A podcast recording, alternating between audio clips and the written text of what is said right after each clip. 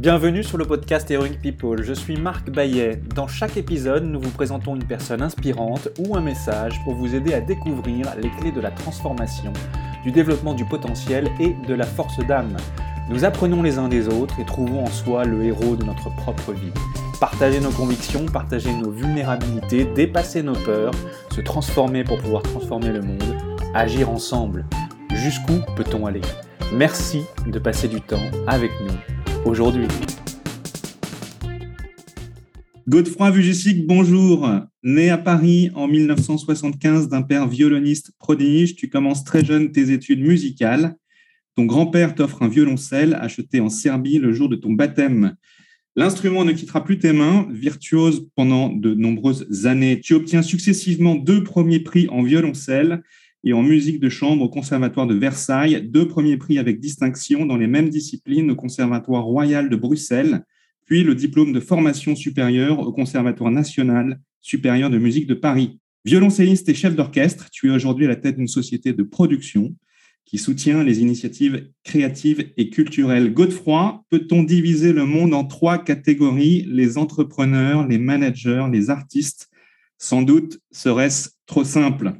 L'écrivain et scénariste américain Steven Pressfield dit que la vie d'artiste se définit par sa production artistique. Il ajoute que l'on travaille dans un bureau ou dans la haute finance, on a tous un voyage de l'artiste à mener, tout comme pour celui qui réalise des films, qui est danseur ou romancier.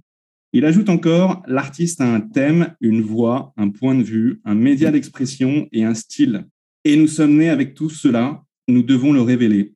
Godefroy, tu viens nous parler aujourd'hui de l'art de donner un ton à sa vie, du voyage, du chemin de la vie créative et de l'artiste, des épreuves, du courage que cela requiert, mais également de ce que c'est que d'être le héros de sa propre vie. Avant d'entrer plus dans le détail, Godefroy, j'ai une première question pour toi. Comment occupes-tu ton temps sur notre planète Terre? Bonjour Marc, merci pour cette invitation et pour ce moment de partage. J'occupe mon temps euh, d'une façon assez simple, en m'occupant euh, à la fois donc euh, de ma famille et en passant du temps à essayer de rendre les choses que, avec lesquelles je suis en contact meilleures. Donc ça, c'est vraiment ce, ce qui m'anime au quotidien, en essayant de faire que le soir, en me couchant, les choses soient un peu en meilleur état que le matin et que je n'ai pas de regrets au moment euh, de terminer euh, chacune des journées que je passe sur cette planète. Merci Godefroy. Tu as un parcours euh, assez riche. Donner un ton à sa vie, Qu'est-ce que cela t'inspire? Je suis plutôt dans une approche où je me dis que le temps qu'on passe sur cette planète, sur notre planète et en lien avec les autres êtres humains, et à faire preuve d'humilité, à faire preuve d'humilité dans cette approche, parce que j'ai vraiment ce sentiment que nous sommes des maillons de transmission. Je parlais à l'instant de ma famille et de ma femme et de mes enfants. On a eu la chance de recevoir plein de choses de nos parents et de nos ancêtres.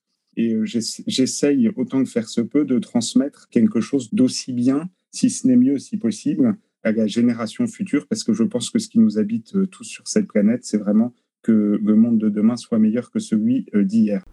De violoniste de renom à dirigeant d'une société de production dans les industries créatives et culturelles, en passant par la musique principale de l'armée de terre et la direction d'un conservateur de musique, ton parcours est riche de quel type de famille viens-tu? Je viens d'une famille mixte parce que, comme mon nom l'indique, euh, mon père est arrivé en, France en 1974, un peu avant ma naissance, et a rencontré donc euh, ma mère qui est française.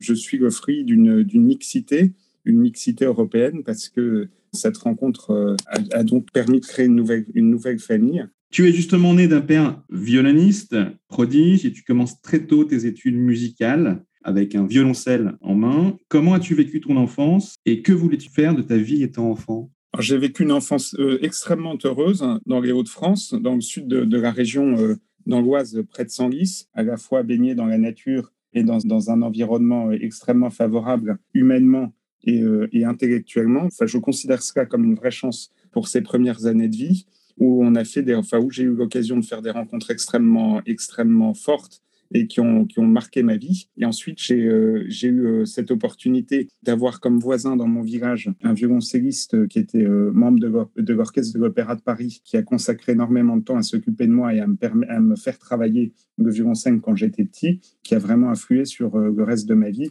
au, au même titre que, que mes parents, que mes professeurs. Je suis infiniment reconnaissant à toutes ces personnes qui se sont occupées de moi et qui m'ont fait travailler, qui m'ont transmis le goût de l'effort, le goût du travail, cette passion pour euh, cet art qu'est la musique. Alors, dans ces personnes qui t'ont euh, accompagné, qui ont été auprès de toi, il me semble qu'il y a eu euh, Mislav Rostropovich. En 2004, tu es violoncelle solo, soliste lors de la première de la création du Clair Ruisseau de Chostakovich par le Bolchoï et l'Opéra de Paris.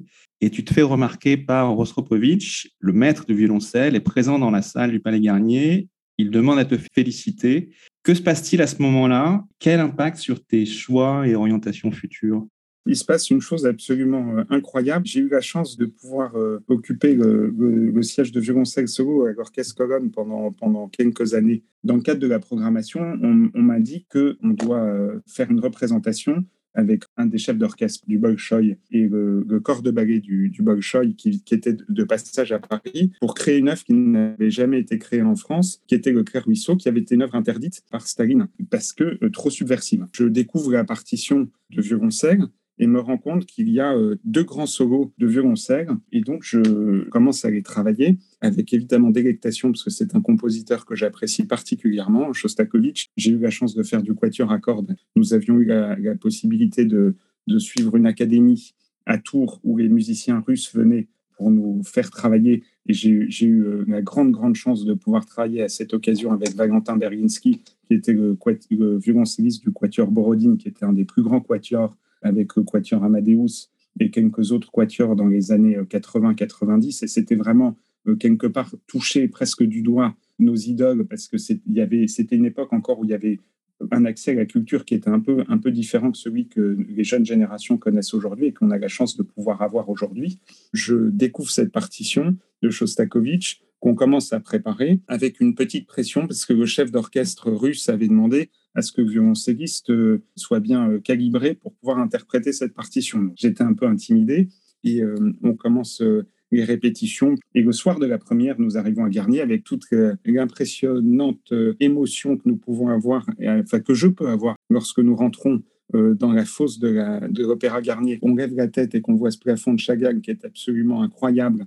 Et, ce théâtre, cet écrin qui est, où on sent le, poids du sens de l'histoire je commence à, m'accorder et, à, me chauffer. On entend cette, espèce d'effervescence de bruit de l'orchestre qui commence à, gronder et à, murmurer. Donc, euh, on, commence à, chauffer et, quelqu'un arrive et me dit euh, à l'oreille, euh, avant même de, commencer, on te dit pas, mais ne regarde pas parce qu'il faut pas que tu aies peur, mais il y a quelqu'un dans, dans, la, dans la salle. Alors, moi, euh, ni une ni deux. Au contraire, je me dis, donc, qui, est dans la salle? Je me lève pour essayer de regarder. Et sur le parterre dans l'orchestre, je vois euh, probablement un des violoncellistes, si ce n'est le violoncelliste que j'ai le plus écouté dans mon enfance, pour lequel j'avais évidemment une infinie admiration et que j'ai toujours, euh, qui était Mistislav Rostropovich. Et j'ai vraiment, j'ai vraiment vécu ce, ce, moment avec une délectation et une joie incroyable en me disant que c'était vraiment un honneur de pouvoir jouer déjà avec, euh, avec l'ensemble des musiciens de l'orchestre pour accompagner euh, les, danseurs et les danseuses du Bolshoi et pour, euh, pour pouvoir jouer devant ce monstre sacré qui est Rostropovitch. Et donc, nous interprétons l'ensemble de, de, de, cette musique de ballet et on, on, termine, on descend dans le foyer. Dans mon souvenir, je pense que c'était la passation entre, entre les deux directeurs de l'opéra de Paris. Il est vrai qu'ils sont descendus pour me dire que Rostropovitch souhaitait euh, me féliciter. C'est vrai que ça reste un moment euh, extrêmement euh, fort. On a pu jouer la création française d'une œuvre de Shostakovich on a pu le faire devant un de ses, amis, un de ses très proches, qui était Rostropovitch, avec qui il a écrit euh, de nombreuses œuvres et avec qui il a beaucoup échangé, notamment sur les deux concertos pour violoncelle. Rostropovitch était évidemment, en plus d'être un immense interprète, un grand pianiste, un chef d'orchestre euh, exceptionnel, était également euh, extrêmement proche de nombreux compositeurs avec qui il a, il a travaillé pour élargir le répertoire du violoncelle, Shostakovich, Prokofiev, Dutilleux et bien d'autres, pour n'en citer que trois les critiques parlent souvent de la variété de ta palette sonore. S'il fallait expliquer à un, enfant qu'un musicien a une relation avec son instrument, que lui dirais-tu de la tienne, ta relation au, à ton violoncelle? J'ai eu euh, le privilège et la chance de pouvoir enseigner pendant près de 20 ans euh, le violoncelle, la musique de chambre, et c'est quelque chose euh, que l'on apprend en enseignant, cette magie que l'on a lorsqu'on se retrouve face à un enfant ou à un jeune apprenant et que on part, je ne vais pas dire qu'on part de rien, mais que il peut arriver que nous partions d'un point qui est difficile à, pouvoir, euh, pouvoir déterminer, un peu à l'image d'une construction.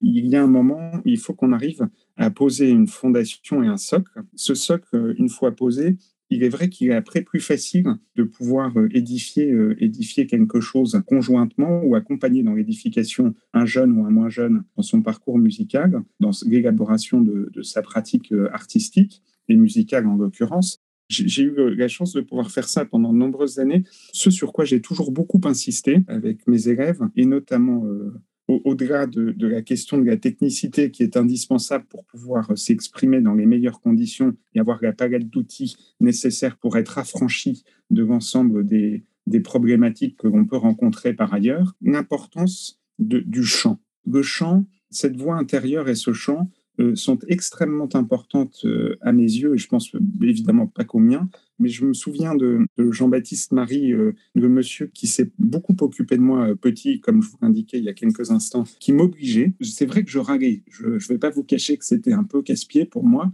qui m'obligeait à chanter tout ce que je devais jouer avant de jouer. Et si vous voulez, ça me rappelle un peu cette, cette phrase, ce qui se conçoit bien s'énonce clairement, et les mots pour le dire viennent aisément on est un peu à cet endroit où à partir du moment où on est capable de chanter et de savoir exactement ce qu'on va pouvoir transmettre par le biais soit de sa voix, soit de son instrument, parce que l'instrument, et le violoncelle en particulier, est vraiment une prolongation de notre voix et un moyen d'expression pour pouvoir euh, exprimer et toucher son prochain ou au public ou les, ou gens, c'est vraiment important de pouvoir vraiment structurer une proposition artistique ou une réflexion et de pouvoir, une fois qu'elle est, structurée et conçue, pouvoir la transmettre par le biais de notre instrument. Donc, euh, cette variété que tu évoquais euh, et qui, était évoquée euh, plutôt de façon flatteuse et gentille, c'est un travail permanent que de réfléchir et, d'essayer de sentir par rapport à la magie du moment, par rapport à, à la magie d'une salle dans laquelle on se trouve sur un, sur un moment. C'est vraiment cette magie du moment où c'est une alchimie qui s'opère entre, un public, un endroit, une œuvre, un compositeur, face auquel on reste évidemment extrêmement modeste parce qu'on est un passeur dans, ce cadre-là, un fabricant passeur. On propose vraiment une proposition artistique qui touche ou qui touche euh, euh, plus ou moins le public et c'est vraiment ça, c'est vraiment ça l'objectif de pouvoir redonner vie et permettre un partage avec un public ou avec une salle dans les meilleures conditions la relation à l'instrument, c'est un peu le prolongement de la relation qu'on a à soi-même. On peut dire ça? Absolument. Enfin, je pense qu'on ne peut pas mieux dire. Alors, toujours à propos des enfants, s'il fallait expliquer la musique toujours à, cet enfant de 6 ans, qu'est-ce que tu lui dirais? Quels euh, trois grands compositeurs, par exemple, choisirais-tu de lui faire écouter? J'ai eu, euh, je, considère que j'ai de la chance. J'ai eu cette, euh, cette opportunité de diriger euh, le conservatoire du 17e arrondissement, le conservatoire Claude Debussy. On s'est interrogé sur l'éducation artistique et culturelle, et c'est une question qui est éminemment importante actuellement, de se poser la question de pouvoir transmettre et expliquer et permettre à des jeunes de découvrir un rapport à, la culture et à, et à l'art. On a été euh, mandaté pour pouvoir développer ça dans le cadre d'un parcours à destination des enfants de, de classe de CP pour qu'ils puissent découvrir euh, d'une part le conservatoire, qu'ils puissent, euh, d'où qu'ils viennent et quelle que soit leur origine et leur localisation dans l'arrondissement, qu'ils puissent découvrir les centres entre guillemets ressources artistiques au sein de l'arrondissement et qu'en venant, on puisse leur faire différentes propositions, qui étaient au nombre de trois en l'occurrence. C'était soit de venir euh, découvrir ou, participer à, un spectacle, soit de venir euh, pouvoir euh, découvrir en petits groupes des familles d'instruments, soit de pouvoir carrément avoir une initiation instrumentale. C'était les trois, les trois clés d'entrée. Parfois, on, arrivait à doubler, à en faire deux ou en faire parfois un peu plus c'était de, de voir qu'il y a des compositeurs qui touchent particulièrement les, enfants et des œuvres. Et les œuvres, œuvres qui sont écrites, souvent à destination de, ces enfants, font vraiment euh, office de catalyseur dans, l'envie de, de, pratiquer la musique. Donc, euh, ces œuvres pourraient être au nombre de trois ou quatre. La première qu'on proposait et qui fonctionnait euh, très bien était évidemment Pierre et de Prokofiev, parce qu'il y, y, a toute cette, cette magie. La deuxième était un carnaval des animaux de Camille Saint-Saëns, dont, dont, on vient de passer l'anniversaire, qui était vraiment aussi euh, quelque chose d'extrêmement fort. Il y en a pas mal comme ça. On a également joué euh, une œuvre de, Pascal Dussapin, pour, pour euh, citer un compositeur euh, toujours vivant, qui, qui s'appelait Momo, qui était extrêmement intéressante et qui, qui, touchait également les enfants. A priori, pour rester quand même à la fois pédagogique et pédagogue et susciter l'intérêt, il est intéressant de, de, pouvoir un peu leur permettre de, de découvrir cette musique par le biais aussi d'une forme d'histoire qui leur permet d'appréhender plus facilement encore les instruments avant peut-être de leur proposer des œuvres, ce qu'on faisait également, qui sont un peu plus les grandes pages de la musique, qui font un peu partie de l'imaginaire collectif et qui peuvent être une façon aussi de découvrir, de s'accrocher et d'avoir envie d'initier euh, quelque chose qui est quand même extrêmement bon aujourd'hui, qui est à savoir l'apprentissage d'un instrument ou un apprentissage artistique, euh, qu'il soit dans la danse, qu'il soit dans la musique. C'est quand même euh, des apprentissages au long cours et beaucoup d'efforts et je pense que c'est quelque chose de, c'est une vraie opportunité pour, pour les enfants et c'est quelque chose de, de, très structurant et d'extrêmement euh, intéressant pour eux dans le cadre d'un projet éducatif. Merci Godefroy. Alors tu t'intéresses à la direction d'orchestre et à la direction de chœur, sans oublier les innombrables possibilités qu'offre la musique de chambre, sonate, trio, sextuor, ainsi qu'à l'ultime et fascinante expérience qu'est l'écriture. As-tu une préférence euh, parmi tous ces, médias ou formations euh, ou formats d'expression?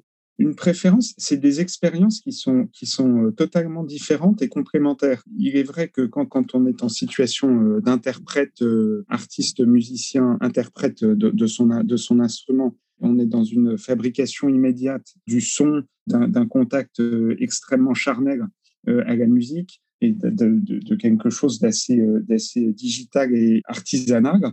Et, quand on est euh, quand on est dans, dans une approche, euh, alors chef de chœur, j'ai dirigé pendant pendant quelques années la, maîtrise de la cathédrale de Senlis, qui a été une expérience extrêmement intéressante au niveau musical parce que je ne vais pas, euh, commencer à, tout mélanger sur, euh, euh, la question spirituelle, mais, vraiment sur la question musicale, c'était extrêmement intéressant.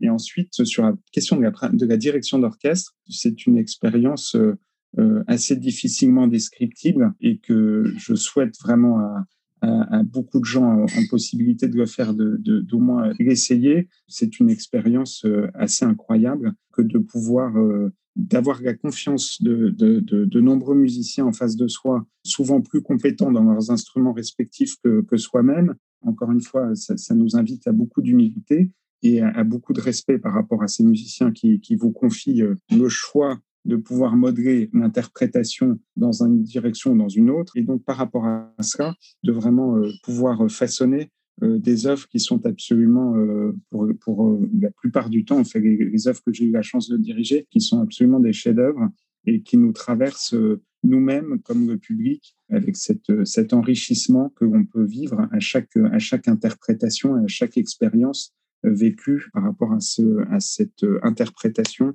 qu'on a la chance de pouvoir donner. Alors, sur cette planète, plus de 80% d'entre nous vivent en ville, en milieu urbain, avec des temps de transport relativement longs. Ce n'est pas toujours simple. Si tu devais faire une performance avec ton violoncelle dans le métro ou un hall de gare ou encore d'aéroport, que jouerais-tu? Qu'interpréterais-tu pour donner aux voyageurs un peu de baume au cœur, pour les inspirer? C'est une bonne question. Il y a des pianos qui sont, qui sont maintenant euh, positionnés dans des gares et qui, qui, permettent vraiment de découvrir des œuvres ou de, de permettre à, à, un peu tout à chacun de pouvoir s'exprimer euh, artistiquement, c'est quelque chose d'extrêmement agréable, je trouve. Pour ma part, si je pouvais euh, intervenir comme ça dans un espace un peu plus ou moins public, euh, l'espace que je choisirais, c'est vraiment d'aller plutôt soit, soit dans des hôpitaux, soit dans des maisons de retraite, pour essayer d'apporter ce qu'on avait déjà l'occasion de faire, notamment dans, à l'occasion de la période que j'ai passée dans l'armée de terre. On allait euh, faire des petits concerts, des, des propositions artistiques euh, à des publics euh, qui, qui, sont, qui sont éloignés ou qui sont isolés, et donc d'aller soit dans des hôpitaux, soit dans des maisons de retraite, soit dans des endroits où, où les gens sont isolés pour leur apporter un peu de divertissement et un éclairage différent.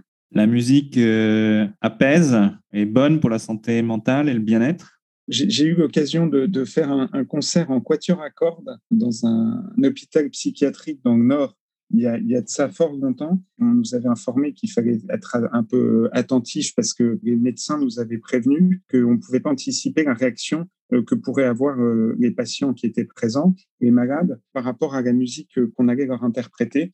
Et, c'est vrai que c'est vrai que pour en avoir parlé après après cette intervention avec une des psychiatres qui était présente, on était extrêmement frappés. On a commencé à jouer il y a des personnes qui, réagissaient plus ou moins différemment. Et après, il y a des personnes qui se sont mises à danser. Elles nous disaient que, en fait, c'était, c'était extrêmement euh, touchant pour elles de voir que, que certains patients euh, avaient réagi à la musique parce que c'était, c'était, c'était des patients qui réagissaient pas à grand chose euh, a priori en temps normal. Donc, effectivement, on a, a cette, faculté par la musique de pouvoir toucher des personnes et toucher des, des endroits inattendus.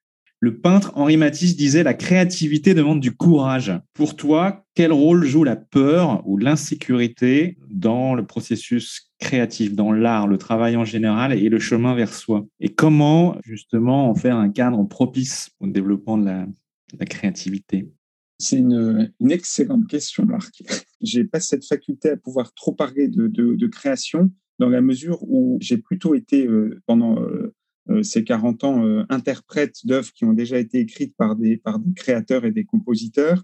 C'est vrai que je, reste extrêmement modeste par rapport à quelque chose qui pourrait être proposé, qui s'inscrirait dans, une œuvre, dans quelque chose de, créatif. Il est vrai que quand on, lit un peu et quand on étudie, souvent l'acte de création est quelque chose de, complexe euh, quelque chose qui, remue sa créatrice ou son créateur et que c'est un, principe, euh, un principe qui n'est pas forcément simple. S'il fallait poser la question autrement, euh, quelle est ta plus grande peur Ou quelle a été, à un moment donné, ta plus grande peur? Comment l'as-tu dépassée? Est-ce qu'il y a une peur récurrente sans enfoncer des portes ouvertes, je pense que je pense que la plus grande peur de l'être humain euh, en général est, est, quand même cette méconnaissance de d'un passage de la vie à la mort je pense que c'est quand même c'est quelque chose qu'on peut à peu près tous partager, un, peu comme cette question cette question euh, qui est réinterrogée en, en, permanence sur, la question de l'amour et d'être amoureux. Ce passage à la mort et, la naissance sont quand même des grands des grands moments de, la vie euh, que l'on est nombreux à partager. Il est vrai que je, parlais d'humilité tout à l'heure, on reste quand même extrêmement humble par rapport déjà au cadeau qui nous est fait de pouvoir vivre, de pouvoir vivre dans les conditions que l'on a c'est-à-dire des conditions extrêmement favorables. Et je, je, nous considère vraiment comme, comme euh, extrêmement chanceux. Et après, de pouvoir avoir une vie où on essaye euh, autant que faire se peut de, de rendre le monde meilleur, de faire le bien et de, de pouvoir euh, un moment laisser le flambeau à d'autres en se disant qu'on n'a pas ou peu de regrets. Dans la vie d'un homme, il y a toujours des obstacles à surmonter. Y a-t-il un, défi ou obstacle particulier, qui soit mental, physique, émotionnel, perçu, que tu aies rencontré et comment l'as-tu, euh, qui t'a transformé de manière concrète à ton avantage, t'a fait progresser euh, à ton avantage, mais aussi à l'avantage des autres et de la communauté? J'ai une expérience euh, particulière. C'est une expérience il y a il y a dix ans, presque dix ans maintenant. Je devais partir pour faire un, un concert le 14 février 2012. J'avais extrêmement, je me, je me sentais pas bien depuis un jour ou deux. Et le matin du concert, alors, je tente de me lever et euh, impossible. J'étais vraiment, euh, j'étais vraiment pas bien.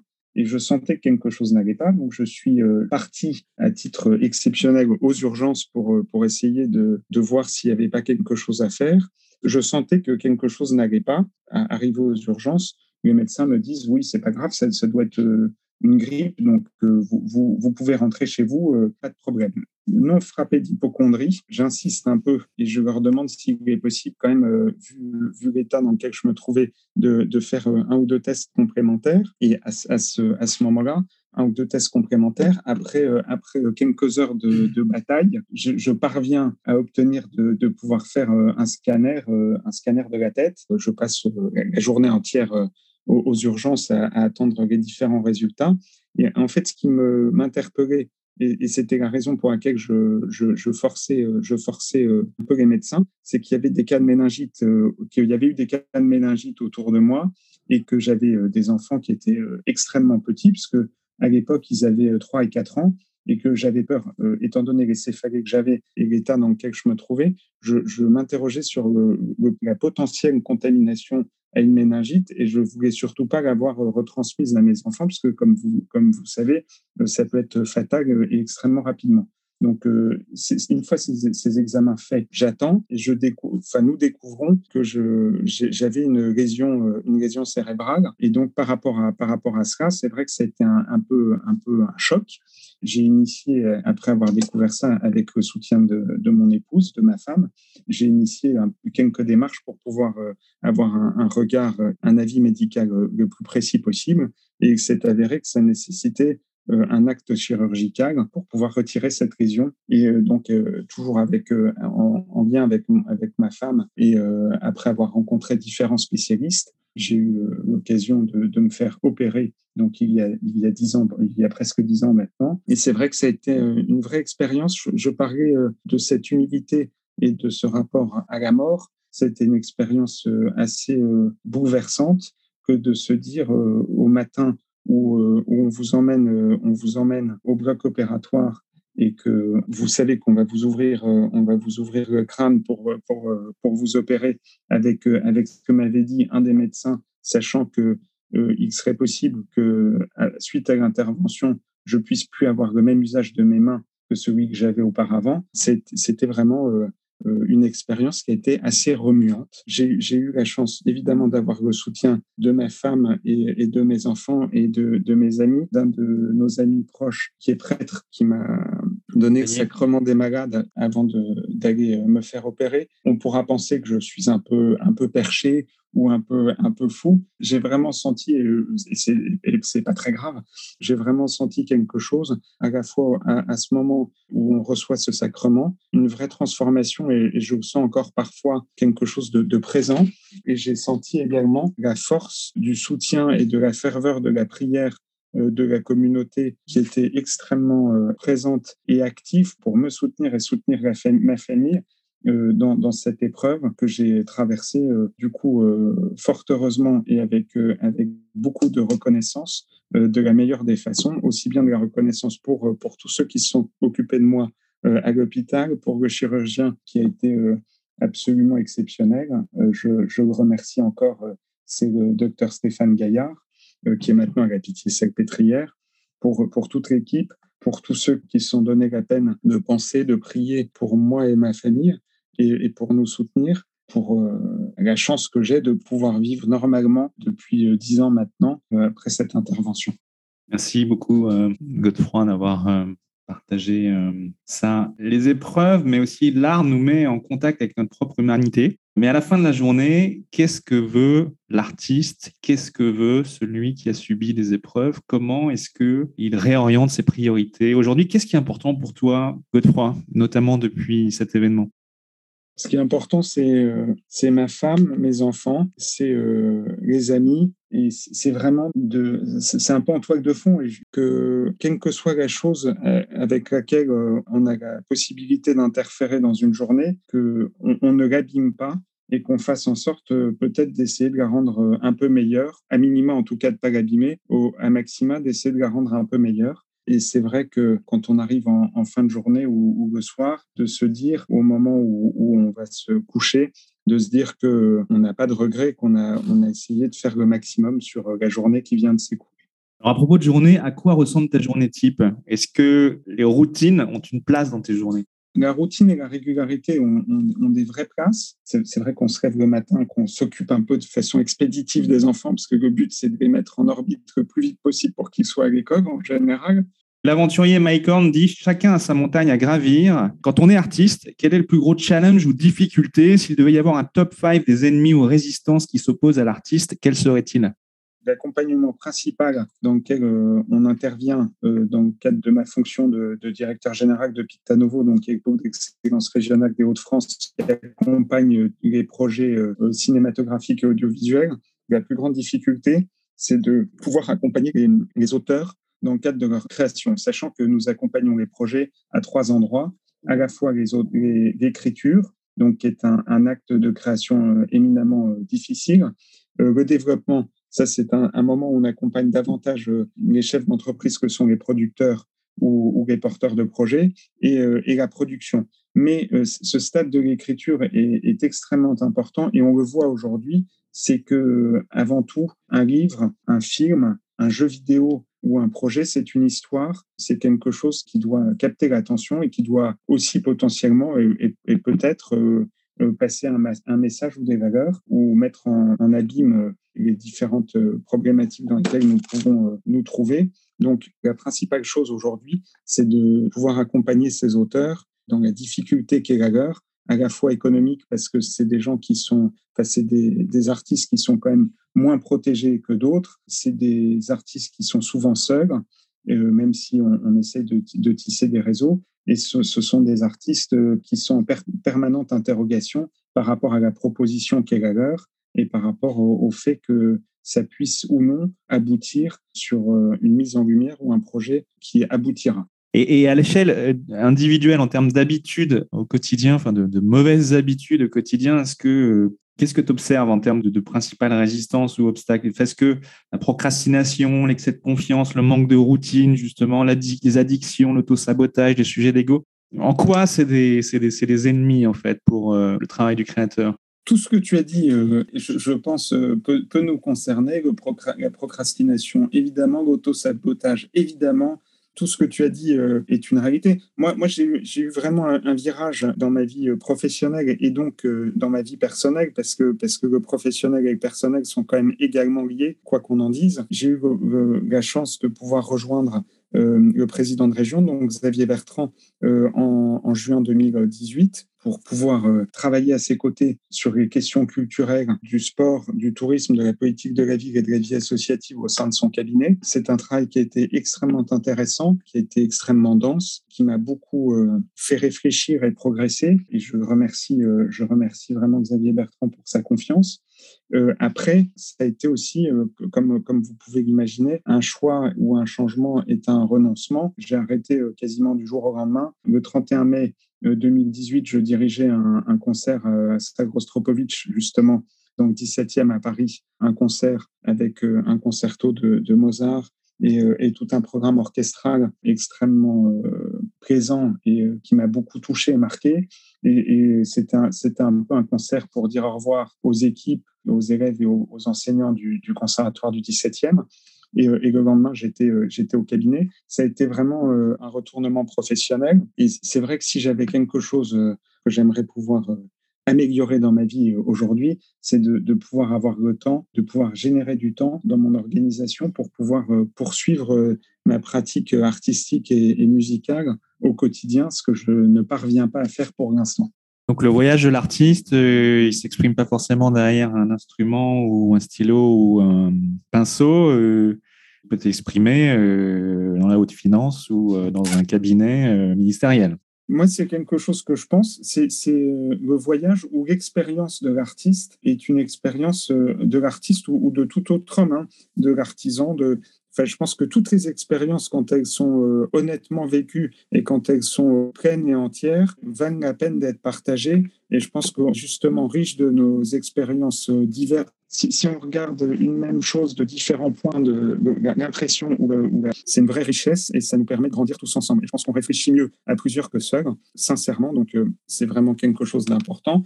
Et, c'est quelque chose qui est en train de changer, me semble-t-il. J'étais il y a, une vingtaine ou 25 ans plusieurs fois en Angleterre. C'était une période où je m'interrogeais beaucoup aussi sur, euh, sur euh, mon orientation professionnelle.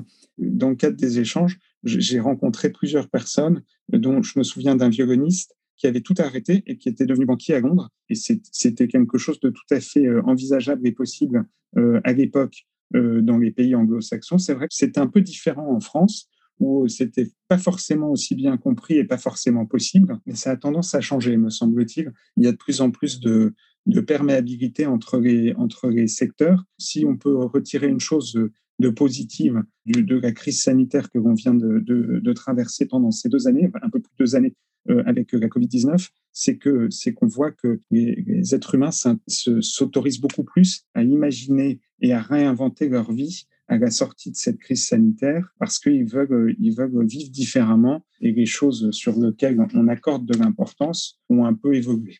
On peut en effet avoir Mille vies. Dan Millman, qui est l'auteur d'un livre qui s'appelle Le guerrier pacifique, dans son livre, met en, avant un personnage qui est un, maître et qui dit euh, Quoi que tu fasses, peu importe ce que tu fasses, fais-le bien. Pas mieux.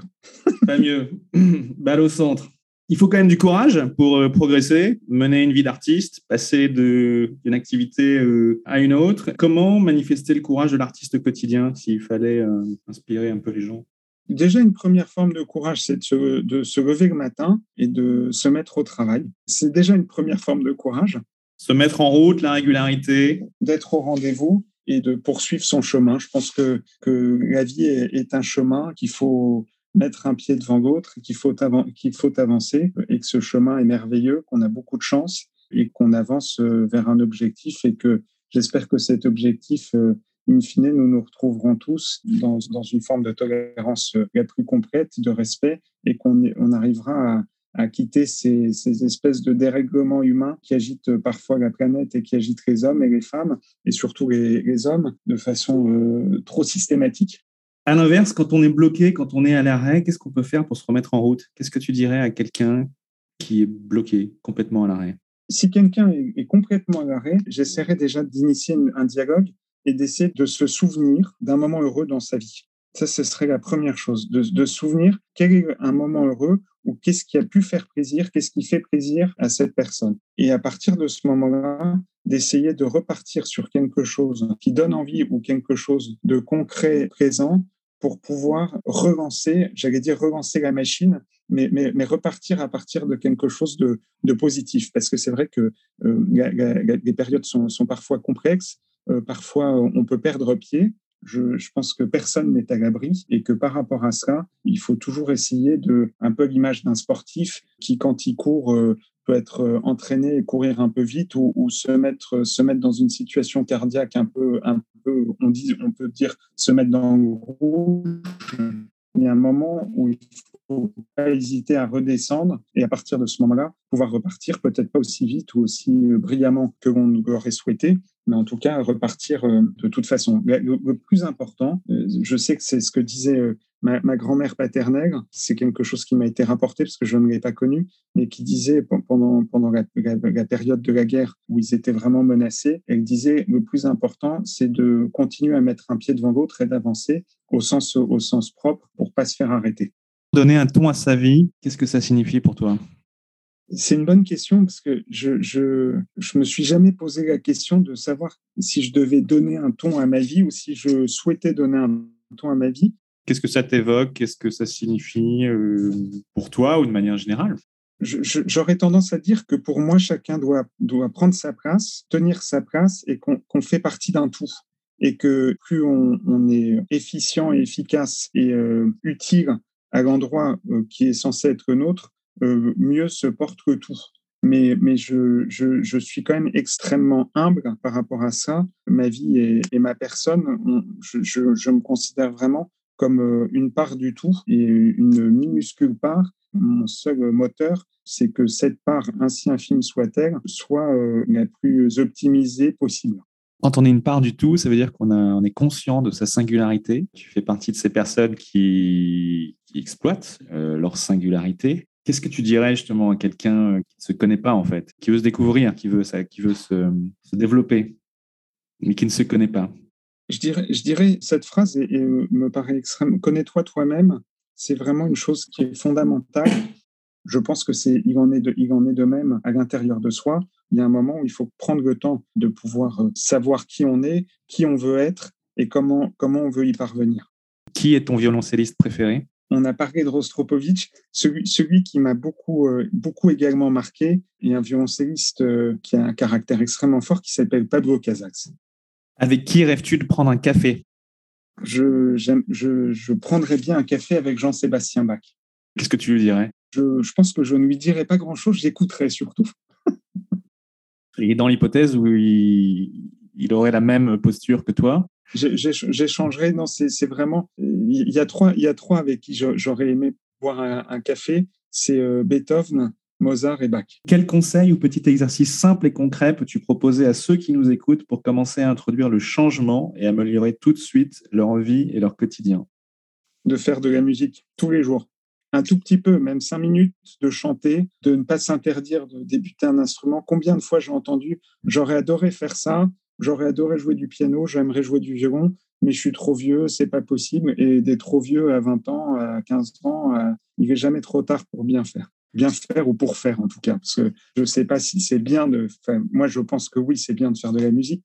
Mais en tout cas, il n'est jamais trop tard pour faire quelque chose qu'on a envie de faire. Pour toi, que signifie être le héros de sa propre vie? C'est ce que je disais, c'est euh, de ne pas avoir de regrets et surtout d'essayer de faire, euh, de faire le bien autour de soi sans être euh, omnibilé et nombriliste en se disant est-ce que j'ai fait le bien ou j'ai pas fait le bien, mais en tout cas de se comporter de telle façon à ce qu'on ne blesse pas ou on ne fasse pas du mal aux gens autour de soi. Et je pense que si chacun, si chacun était habité par cette question, le monde serait peut-être un peu différent encore.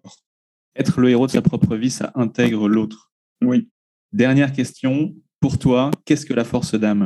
Pourquoi j'aurais tendance à dire qu'on est dépositaire de notre âme, qu'on on a la chance d'avoir un corps et que, pareil, il faut, la force d'âme, c'est de, pouvoir, euh, de pouvoir au, crépuscule de sa vie, rendre l'âme qu'on a, eu la chance d'avoir en aussi bon état, si ce n'est en meilleur état que quand on a commencé au moment de notre premier battement de cœur euh, à l'intérieur de notre mère. Il faut s'améliorer tout au, tout au cours de notre vie, donc c'est ça que tu dis. Oui.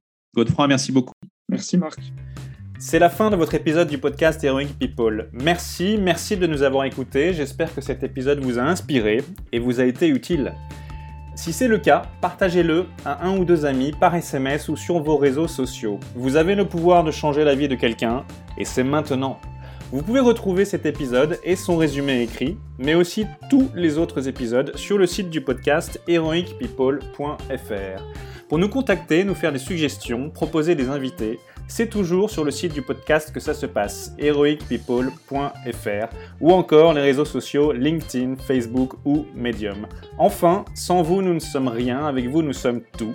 Si vous avez été inspiré par cet épisode, alors laissez-nous un commentaire et quelques étoiles sur Apple Podcasts ou votre plateforme d'écoute préférée. Dites-nous comment le podcast vous a inspiré et contribue à améliorer votre vie. C'est grâce à cela que nous pouvons faire connaître le podcast Heroic People. Merci d'avoir écouté. Il est temps maintenant d'agir et de révéler sa grandeur et sa force d'âme. À bientôt sur le podcast Heroic People.